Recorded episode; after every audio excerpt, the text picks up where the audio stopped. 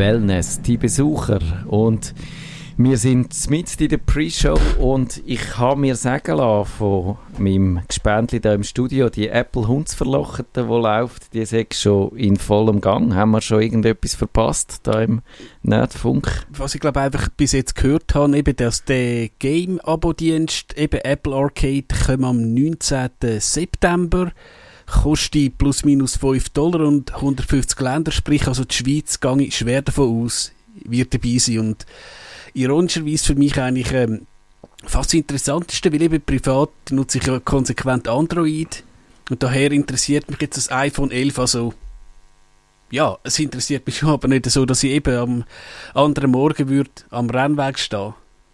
Das ist verblüffend, dass das jetzt wirklich nur, ich habe der, Dienst, der Arcade-Dienst, muss man vielleicht sagen, man kann dann dort äh, Games mieten, es ist eine Flatrate für Spiele.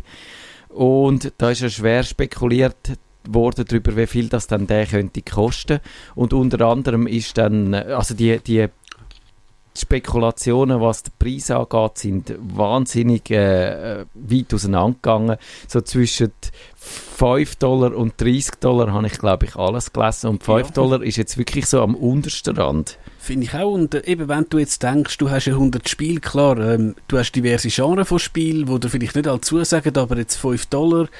Ja, wenn du jetzt mit dem Dienst vielleicht, ich sage jetzt 5 Stunden pro äh, Monat äh, Spaß hast, also einen Dollar pro Stunde, um dich unterhalten, fände ich jetzt noch, wäre wär fair. Eben, du musst dir halt bewusst sein, wenn du könntest, kannst du das Spiel nicht mehr spielen. Aber ich, ich gehe davon aus, dass du halt alle 30 Tage mal musst online sein, sprich, wenn du halt mal im Flugzeug bist oder irgendwo zu Norwegen, wo es kein Internet gibt, dann wirst du das Spiel vermutlich auch können benutzen Genau, das denke ich auch, dass das so wird sein. Und ja, eben, also Flatrate ist so, man hat das, solange man es zahlt und wenn man nicht mehr zahlt, dann hat man es nicht mehr. Das ist das gleiche Prinzip wie beim Kevin Rechsteiner. Ich schaue jetzt Nein, wir zahlen ihm nichts, ist nicht so.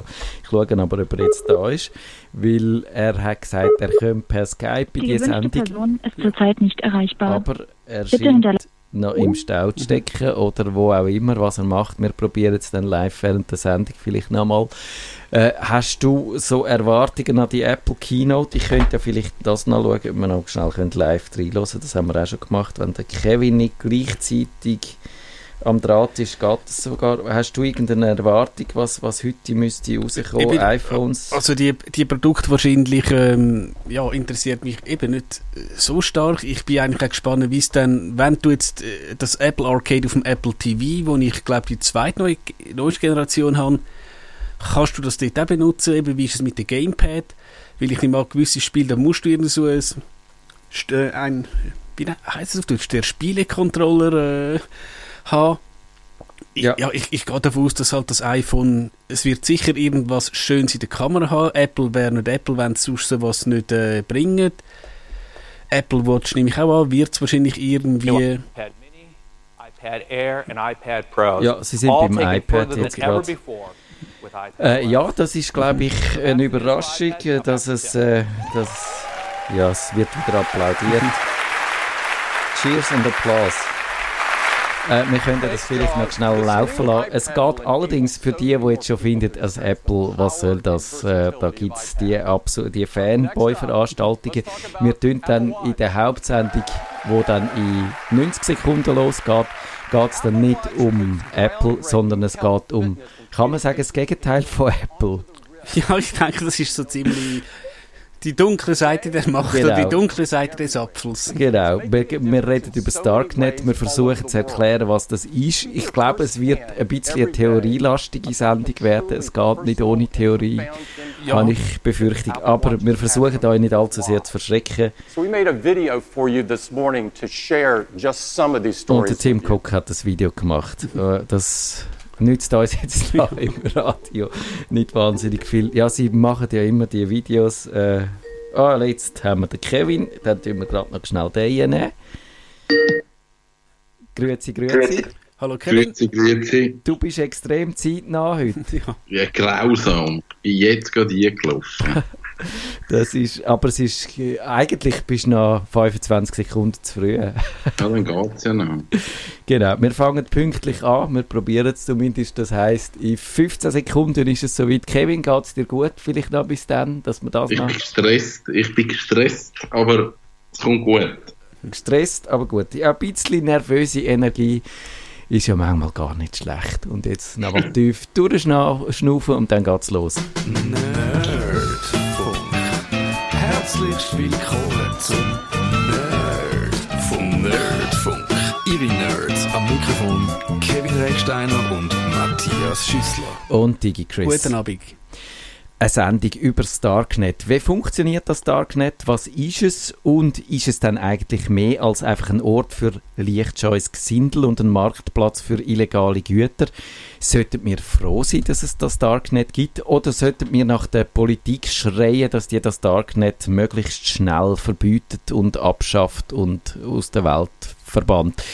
Digi Chris, bist du schon mal im Darknet gewesen? Nein, ich muss wirklich sagen, ich habe in dem Thema ganz ehrlich relativ wenig Erfahrung. Also ich, ich habe immer das Gefühl, es hat doch früher in Tauschbörsen Nutella gegeben, wo du irgendwie ein bisschen kannst vergleichen mit dem, so vom Prinzip her, also mit äh, eben, es ist alles von ähm, Maschine zu Maschine und nicht über eine zentrale Infrastruktur, wo jemand könnte abnehmen, aber ich habe weniger Erfahrung. Ich kann, also, ich, ich kann jetzt nicht sagen, wie gut ähm, das Kokain ist, wenn du im Darknet überkommst. Sorry, wenn das nicht jemand erwartet hat.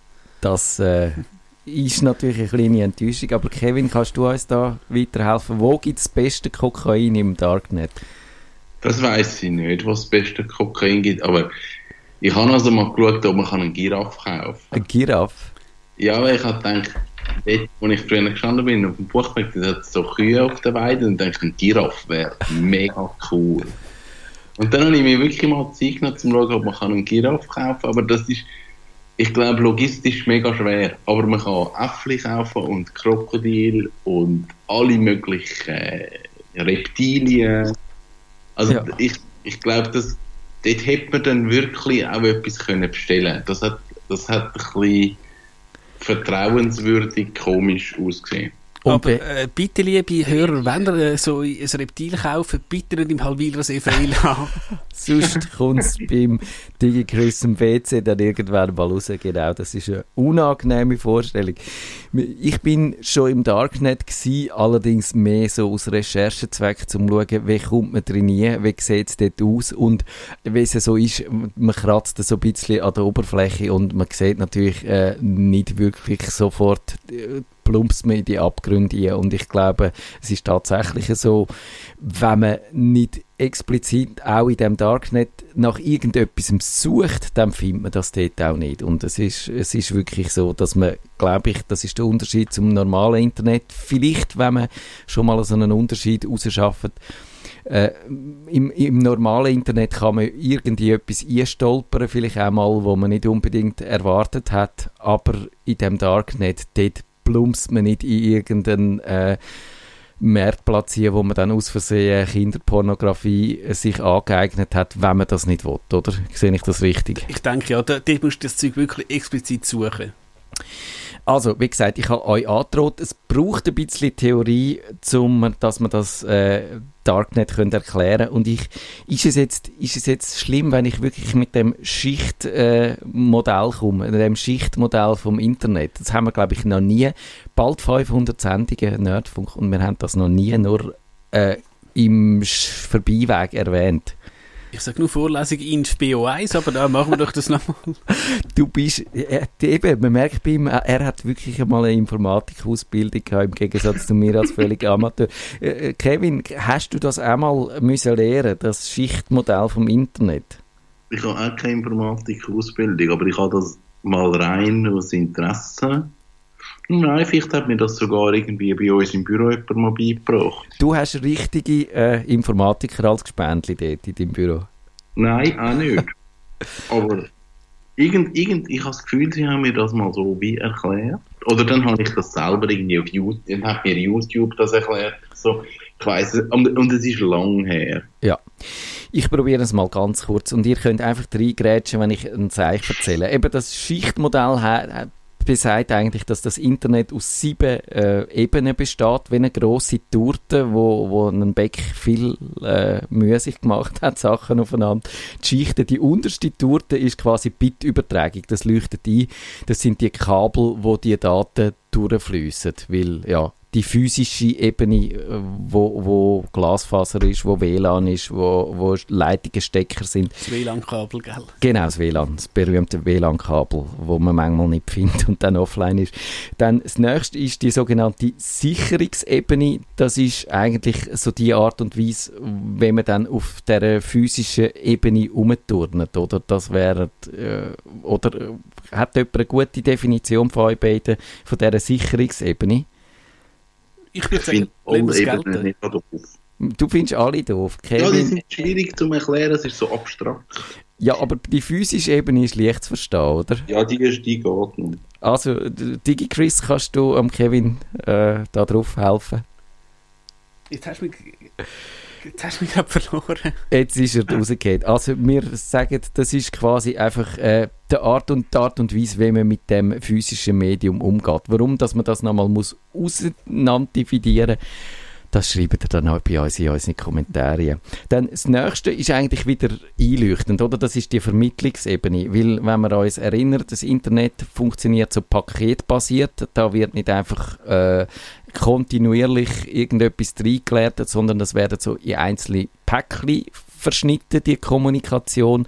Und die Päckchen können unterschiedliche Wege nehmen durchs Internet. Das eine kann rechts rum und äh, über die Südhalbkugel und das andere geht direkt über den Satellit so die, und am Schluss werden die wieder gesammelt und zusammengesetzt. Genau, und da hast du natürlich Sachen, wenn du jetzt zum Beispiel irgendwie dir etwas ablatschst, ist es nicht so schlimm. Wenn wir jetzt natürlich mit ähm, irgendjemandem einen Videochat machen, wäre es schon gut, wenn die Päckchen in der richtigen Reihenfolge äh, ankommen und gibt es auch unterschiedliche Protokolle, die das eben genau unterschiedlich lösen.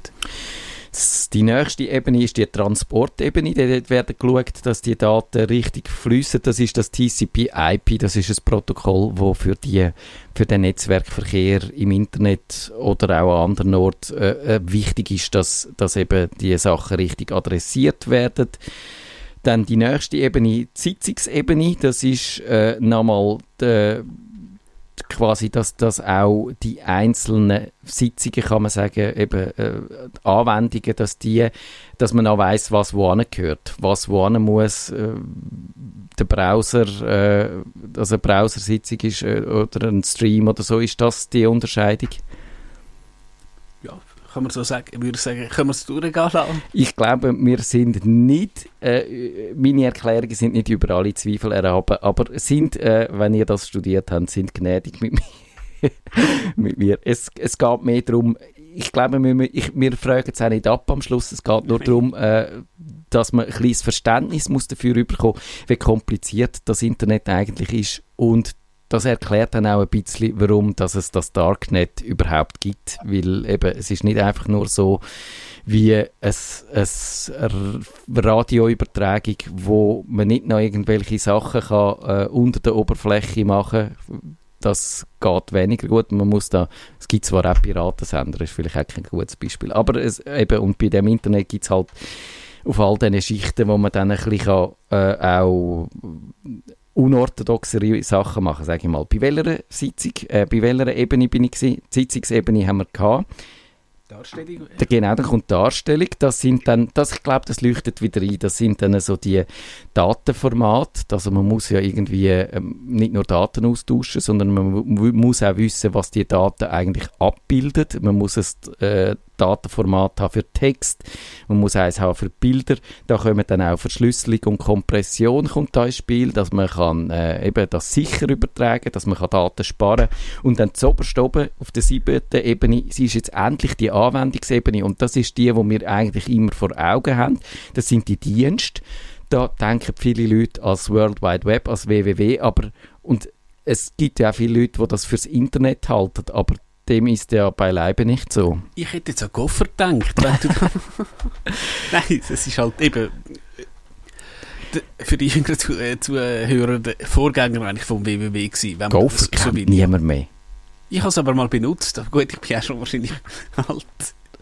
Kevin, hast du auch mal Gopher benutzt? Nein. Was ist so deine schrägste Anwendung zu oberst oben auf dem Internet oben? Auf die schrägste? Die, also, ich, ich mag mich noch so erinnern an irgendetwas Torrent-mäßiges. Ich weiß im Fall nicht mehr, was das war. Du hast dich irgendwie in so Hubs eingeklinkt. Ja, das war, glaube ich, Direct Connect. Gewesen. Direct Connect hat das geheißen, genau. Oh mein Gott, und dann hast du die Hubs müssen finden und in den Hubs dann können.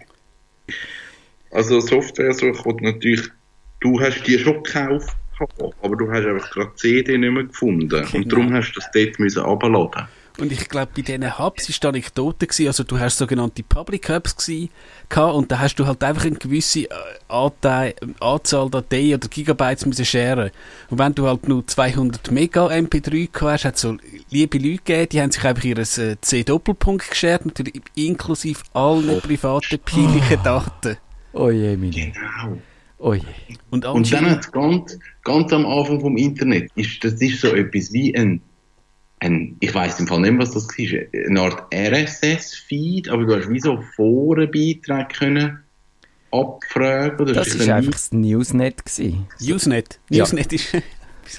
Nein, aber ich glaube Usenet, oder? Das Usenet, Entschuldigung, ja, du hast natürlich recht. Der Nerd da im Studio hat recht.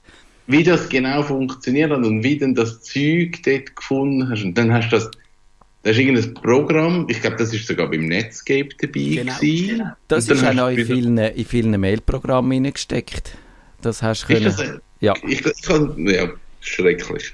Falls ihr euch noch an Outlook Express erinnert, dort habt ihr auch eure Usenet-Groups können abonnieren und das, ja, man, es hat jetzt so ein Verzeichnis gegeben dort. Und, und eben, man sieht schon an diesen Aufzählungen, es ist eigentlich ich glaube, es, eine, es gibt ja viel so Missverständnis rund um das Darknet. Und eins davon ist, dass man so genau kann unterscheiden, das ist jetzt hell und das ist dunkel. Und es gibt, glaube ich, 50 Shades of Grey dazwischen.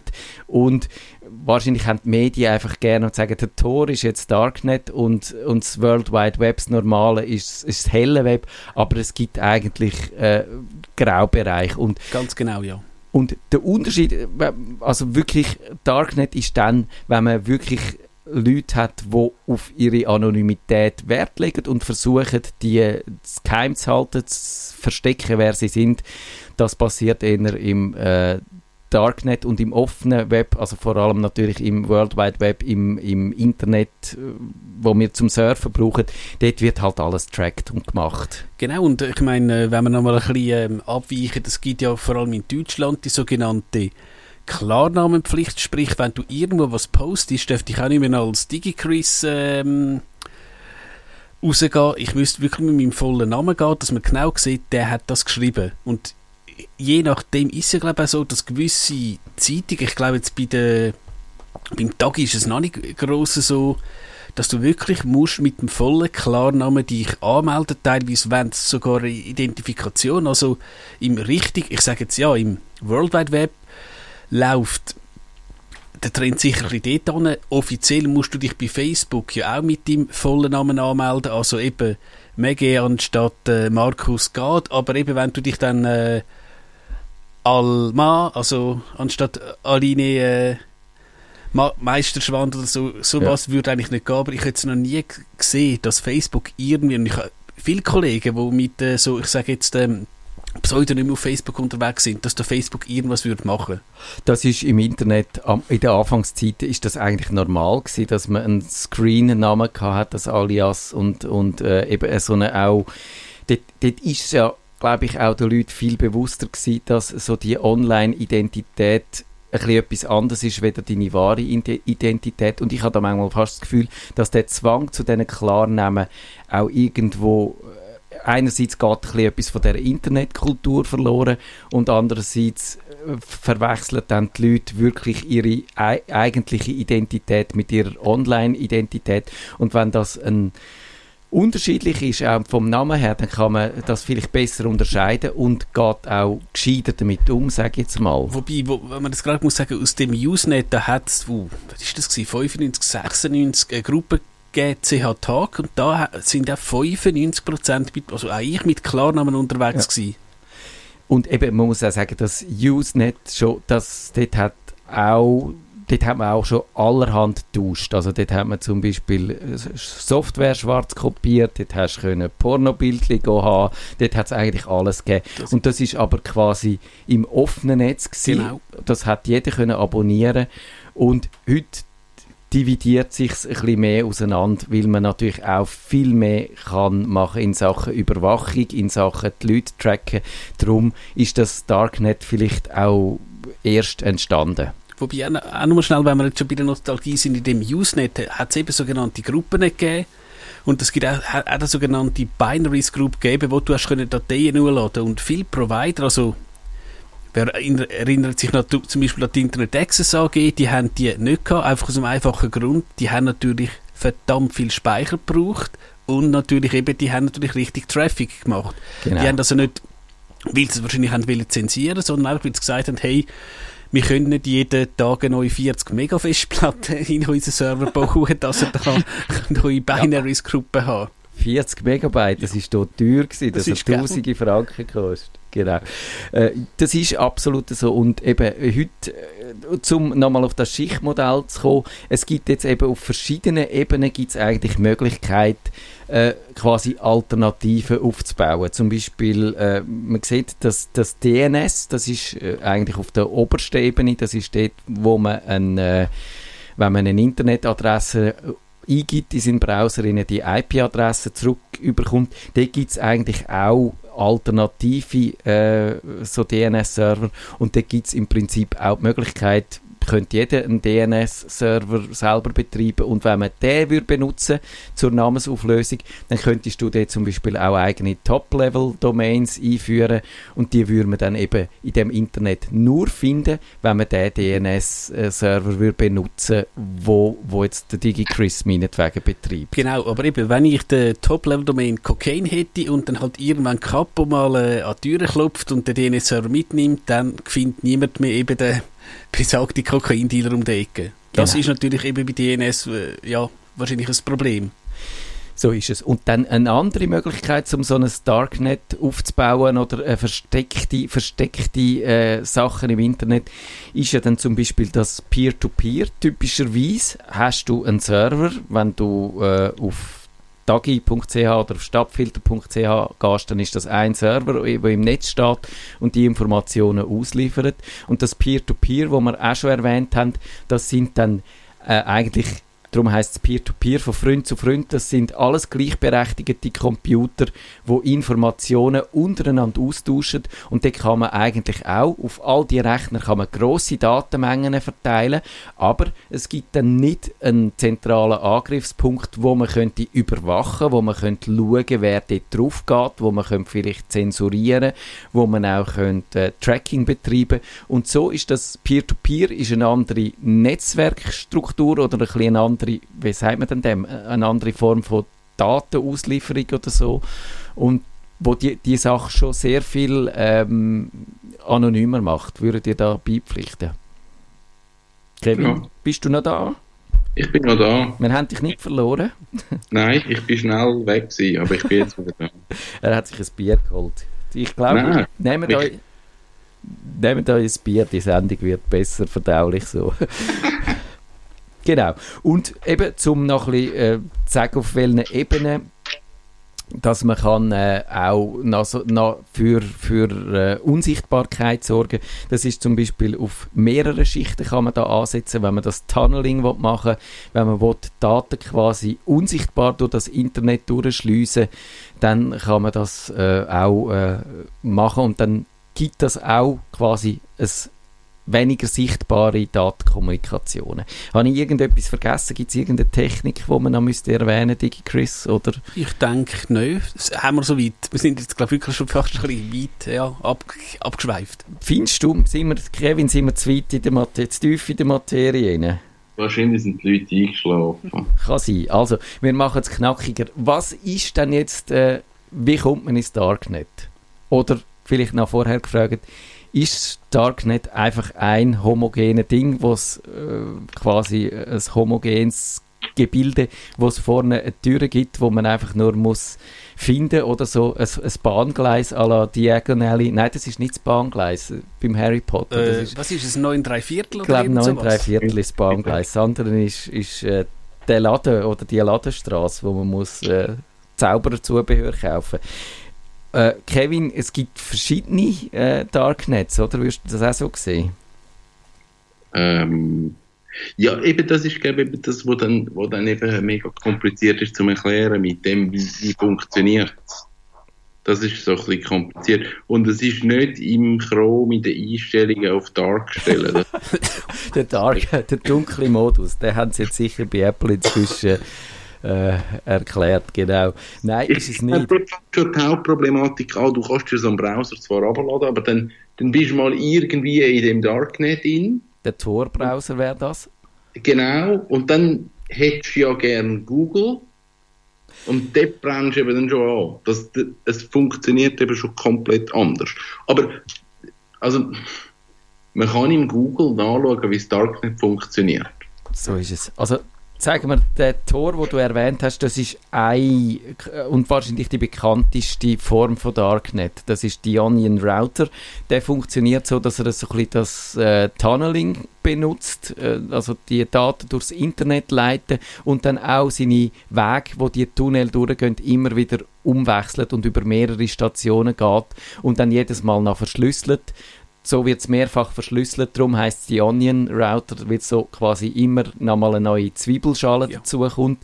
Und so kann man am Schluss theoretisch, praktisch stimmt es dann eben doch wieder nicht so ganz, aber man kann theoretisch nicht mehr sagen, wo mit wem das man kommuniziert als Server oder als Anbieter und so bleibt das geheim, wo die Daten angehen. Auch geografisch, auch von den IP-Adressen und so. Und das ist die bekannteste Variante, aber es gibt eben auch noch andere. Es gibt das Waste, das ist mir überhaupt noch nicht kein Begriff gewesen, aber das ist so eine Art Peer-to-Peer-Programm, auch wo es darum geht, wahrscheinlich vor allem illegale äh, Dateien, digitale äh, Inhalt aller Art zu tauschen. Und dann gibt es das äh, I2P, das Invisible Internet Project, das ist, glaube ich, da geht es mehr darum, falls ich das richtig verstanden habe, das Internet nochmal sich neu zu denken, wie es anonymer könnte äh, funktionieren. Hat das jemand von euch schon mal ausprobiert?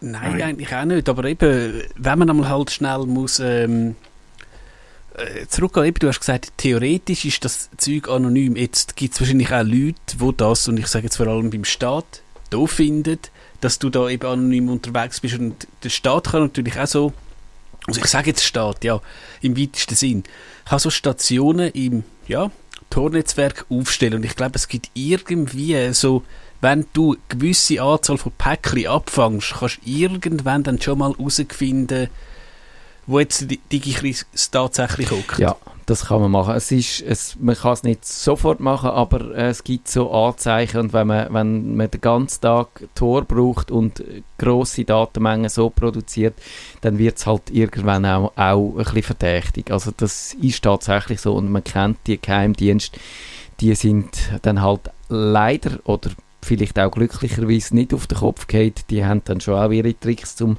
äh, so Sachen auszuhebeln. Darum, man muss das Darknet, glaube ich, richtig benutzen. Erstens, sonst äh, wird man wahrscheinlich abgezogen in einer kurzen Zeit von irgendwelchen Leuten, die das gut können benutzen und vielleicht auch nicht so allzu lautere Absicht haben. Und zweitens, äh, verratet man es eben halt. Zum Beispiel musst du nur ein paar falsche Plugins auch in deinem Browser haben und Tor brauchen und dann bist du sofort äh, wieder erkennbar, weil wenn du ein Flash-Plugin hast, dann sagt die das sofort, was deine richtige IP-Adresse ist und du hättest den ganzen Zirkus können sparen. Also das ist tatsächlich so. Jetzt müssen wir, glaube ich, äh, darüber reden, ob dann das Darknet eigentlich gut oder schlecht ist. Also es gibt illegale Sachen, man kann äh, Auftragsmörder dort äh, anhören in dem Darknet, man kann Waffen kaufen, man kann Bomben herausfinden, äh, wenn man die bastelt. Müsste man es dann verbieten oder ist es gut, dass es das gibt, Tigi Chris? Gut, kann man jetzt einfach hankerum sagen, das hast du auch schon früher können. Es hat auch schon früher Drogenhandel, Auftragsmörder und so Sachen gegeben. Also ich glaube, das ist ganz klar. Und du wirst das nie verhindern können. Es macht es je nachdem, wenn du wahrscheinlich, nämlich zwar wirklich etwas ganz Grosses drehst, eben wird dann vielleicht der, wo dann das Päckchen mit dem ähm, sagen wir, es wird schon wieder Kokain gibt, vielleicht halt ein äh, verdeckter Ermittler sein und dann hast du schnell die Handschelle äh, am Rücken. Also, ja, aber ich denke, schauen wir jetzt auch vielleicht die positive Seite an, wenn jetzt vielleicht irgendwie Regime, was mit der Meinungsfreiheit nicht so hoch nehmen, Regime, wo du vielleicht nicht unbedingt könntest sagen, du, unser Finanzminister ist ein Jumpel. Ja, dort ist es vielleicht gut, dass jetzt zum Beispiel jemand, der in dem Regime lebt, ich sage jetzt irgendeine oder eine Reporterin von der New York Times kann Infos zu, äh, zustecken, Infos senden und dann zumindest, wenn du wahrscheinlich das ähm, in kleinem Rahmen machst und eben auch vorsichtig bist, wie gesagt, kein Flash-Plugin installierst, ja, vielleicht tatsächlich unentdeckt. Ich sage, kann man das Whistleblower sagen? Oder ist da das kann ja man Whistleblower sagen, ja. Das ist genau das. Die können zum Beispiel so arbeiten. Dissidenten werden gerne genommen. Als Beispiel, warum das, das Darknet gut ist. Leute, die vom Regime, die in einem Unrechtsstaat leben, die sonst müssten über, äh, um ihr Leben Angst haben, wenn sie öffentlich im Netz würden publizieren, wo würden zensuriert werden, die können sich via Darknet äh, melden und werden so nicht verwünscht. Kevin, wenn du jetzt äh, für und weiter abwägst, äh, was, was überwiegt bei dir, ist, ist das Darknet gut, ist es schlecht? Oder, oder findest du, es, es gehört halt einfach zum Internet? Ich glaube, es gehört einfach zum Internet. Es ist immer, was du damit machst. Ich meine, das Internet grundsätzlich kann man auch unterscheiden in gut und schlecht. Also ich muss ja nicht ins Darknet um illegales Zeug machen. Das kann ja. ich auch im Internet machen. Wahrscheinlich und, findet man sogar auf Craigslist einen Auftragsmörder, könnte ich mir genau. vorstellen. Genau. Und, und das Darknet bietet mir einfach ein bisschen mehr Möglichkeiten, um mich zu verschleiern. Aber das kann ich sowohl für Positives nutzen als auch Negatives nutzen. Was mich aber wundernimmt, und das ist wirklich eine Frage. Also wir, haben, wir sind ja mal bei der Polizei gewesen, ja. bei den bei den Cybercrime Dudes. Meinst du, würden, wenn wir jetzt zu denen würden gehen, sagen, jetzt rein empirisch, wir wollen eine Sendung machen im Darknet und wollen Drogen bestellen und schauen, ob das wirklich ankommt. Aber nicht, wir wollen es nicht selber konsumieren, sondern wir wollen einfach nur schauen, funktioniert das, wie funktioniert es und wie ist denn so eine Übergabe, würdet ihr da mitmachen oder würdet ihr sagen, ja, ich glaube eher nicht? Das ist ganz spannend. Das wäre mal etwas, ja. Aber ich kann es nicht sagen. Wahrscheinlich müsste das, müsste das hoch oben bewilligt werden, habe ich das Gefühl. Aber es wäre ein Versuch wert. Sollen wir das mal anfragen? Ich, ich fände das mega spannend zu machen. Also nur auch schon, wenn, es muss nicht einmal bis ums Bestellen gehen und, und also ich wollte das auch nicht dann ausführen, was wir jetzt genau machen, sondern einfach wirklich mal so aus Gewunder, funktioniert denn das überhaupt? Und kommst du überhaupt etwas über? Oder äh, was sind ihre Erfahrungen? Vielleicht haben die ja eine Abteilung, die das den ganzen Tag macht und dort drauf bestellt und schaut, wer kommt denn da. Verdeckte Ermittlungen ist ein heikles Gebiet, glaube ich, äh, rechtliches Minenfeld, vor allem wenn man wenn man es dann mit uns macht. Aber ja, also Anfragen kann man immer. Also ich glaube, einfach auf eigene Wurst machen ist ganz blöd, aber wenn natürlich klar, du so hast, irgendwie, weiß ich was, vom Staatsanwalt, keine Ahnung wäre mal sicher noch lustig. Das würde ich auch sagen. Das machen wir. Wer hat den SVP-Nationalrat? Nein, nicht der Luzi Stamm. Doch, ich glaube, das ist der Luzi Stamm. Der Luzi Stamm, ja. Wir würden es geschickter machen. Wieder. So, äh, ja. Oder wir nehmen ihn als Lockvogel, dann rennen sie sowieso gerade weg. So, oh nein, der ist schon wieder. Genau, das, äh, ja. Also eben, es ist sicher wahrscheinlich aufwendiger als Zürich äh, richtige Drogen, also einfach eins zu eins Drogen zu kaufen, wobei ich ja auch nicht weiss, wie man das macht. Vielleicht müsste man das als verdeckte äh, äh, Reportage am Schluss zum Vergleichen noch, noch sagen, was dann, welcher Weg das angenehmer ist. Und, aber mich würde schon wundern, auf welchem Weg dass das äh, dann zu uns heim würde oder da ins Studio.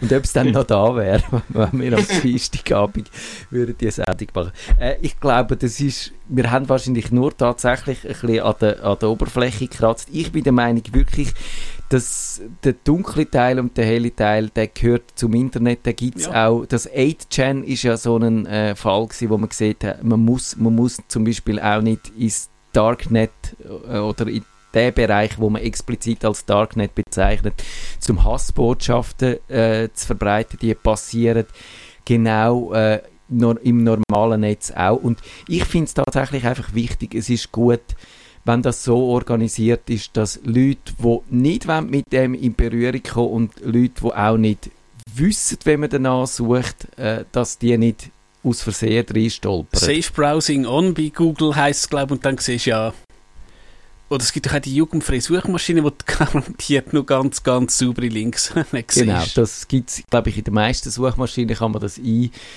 schalten. Finde ich jetzt auch wieder ein bisschen das andere Extrem, aber gut, äh, ja, man muss nicht ins Darknet, wenn man nicht will und das ist, würde ich auch empfehlen, das nur zu machen, wenn man gute Gründe hat. Kevin Rechsteiner, haben wir schon eine Idee für nächste Woche? Da ist der DigiChris in der Ferien. Oh, oh, nein. Es kommt uns eine Idee. Es kommt uns eine Idee und jetzt kommt der Jingle und was dann kommt, ist ja, glaube ich, klar, oder? Nerd.